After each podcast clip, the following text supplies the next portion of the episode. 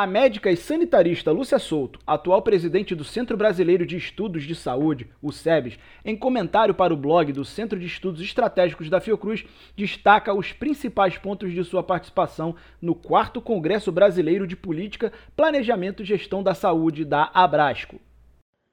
A Frente pela Vida, ela representou é, um movimento importantíssimo das entidades da saúde coletiva do Brasil que há um ano, é, desde o início da pandemia, é, se organizaram para fazer frente a essa, uma, essa maior calamidade da nossa história. Né?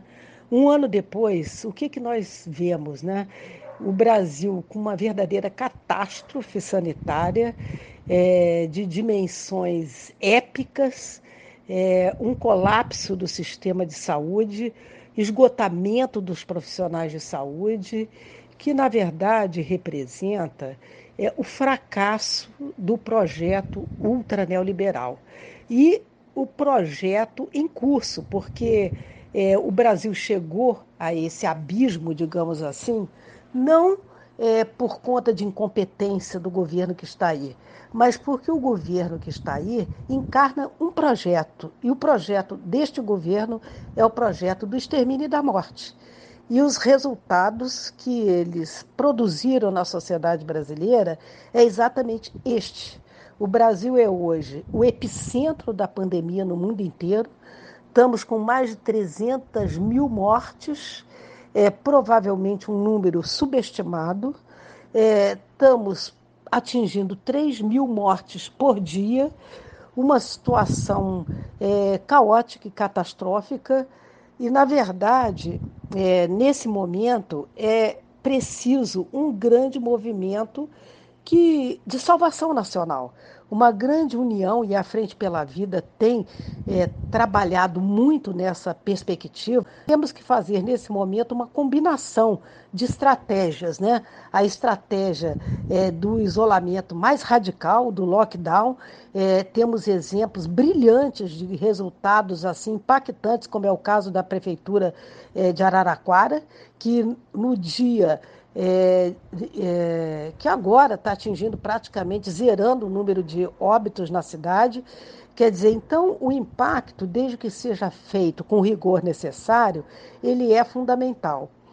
É, além disso, nós estamos também precisando colocar com força a agenda é, do auxílio emergencial de 600 reais, porque a população, o Brasil voltou ao mapa da fome, o Brasil tem uma desigualdade explosiva, é, fruto dessa matriz da escravidão que permeia as relações sociais e de poder no Brasil.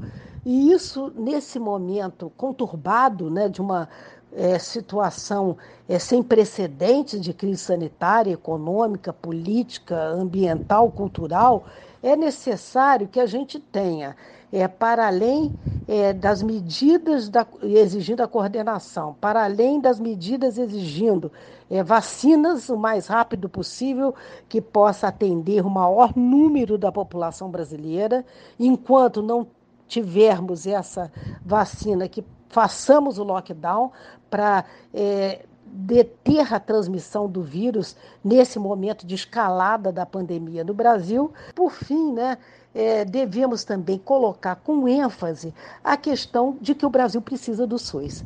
Essa pandemia, ela revelou a falácia é, e, a, e, a, e, o blá blá blá desse projeto ultra neoliberal que coloca que as instituições é, públicas, é, o Estado mínimo, a quebra dos direitos é, conquistados arduamente na sociedade brasileira, mas ficou muito patente nesse processo a importância do SUS.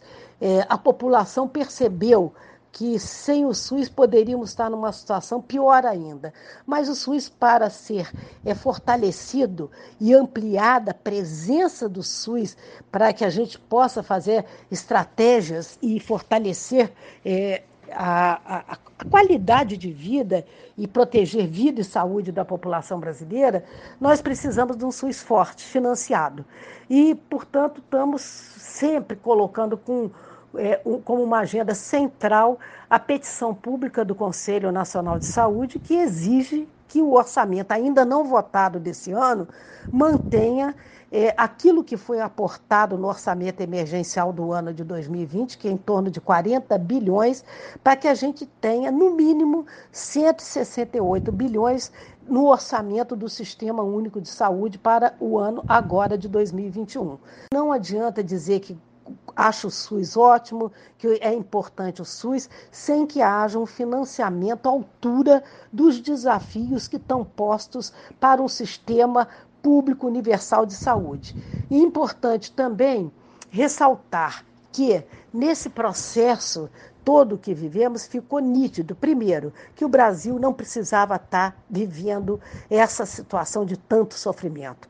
Tínhamos meios, ciência, tecnologia, inteligência sanitária, inteligência epidemiológica para fazer o enfrentamento da pandemia. Estamos aí vendo o Instituto Butantan já fazendo a primeira vacina totalmente nacional é, que é a vacina do Butantan, com tecnologia nacional, que mostra a importância é, da ciência. Temos a Fundação Oswaldo Cruz, essas duas instituições públicas centenárias, que são também responsáveis pelas duas vacinas que o país tem hoje em circulação, que é a Coronavac e a AstraZeneca, Oxford Fiocruz. Quer dizer, então, é um momento é, importante de reforçarmos é, a saúde como um, um vetor estratégico para o desenvolvimento de um outro momento da sociedade brasileira. E uma outra questão muito importante também é a questão geopolítica global. Né? O Brasil, é, em outros momentos, o Brasil teve um papel chave na criação é, de, é, de construções multilaterais, como foi o BRICS Brasil, Rússia, Índia, China e África do Sul.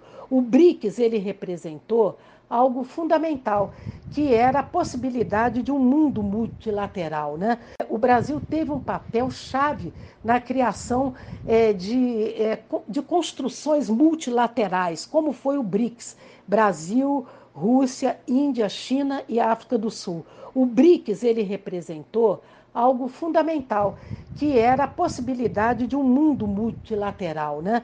E só para que a gente possa é, perceber a importância dessa movimentação no quadro é, da geopolítica global, hoje esse, o BRICS ele produz, os, são três países que são responsáveis pela produção de praticamente as vacinas que estão disponíveis no mundo, que é a China, que é a Índia e a própria Rússia, né? E o Brasil também com potencial enorme, porque dos 10 países que produzem vacina, o Brasil é um dos 10.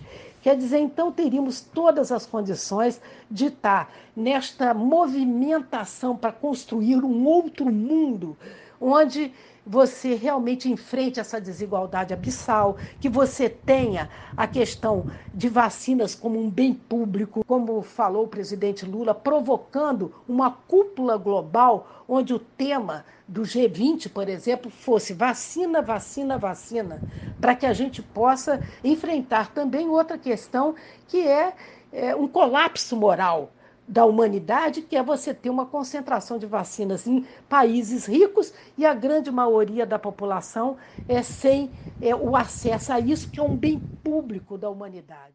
Né?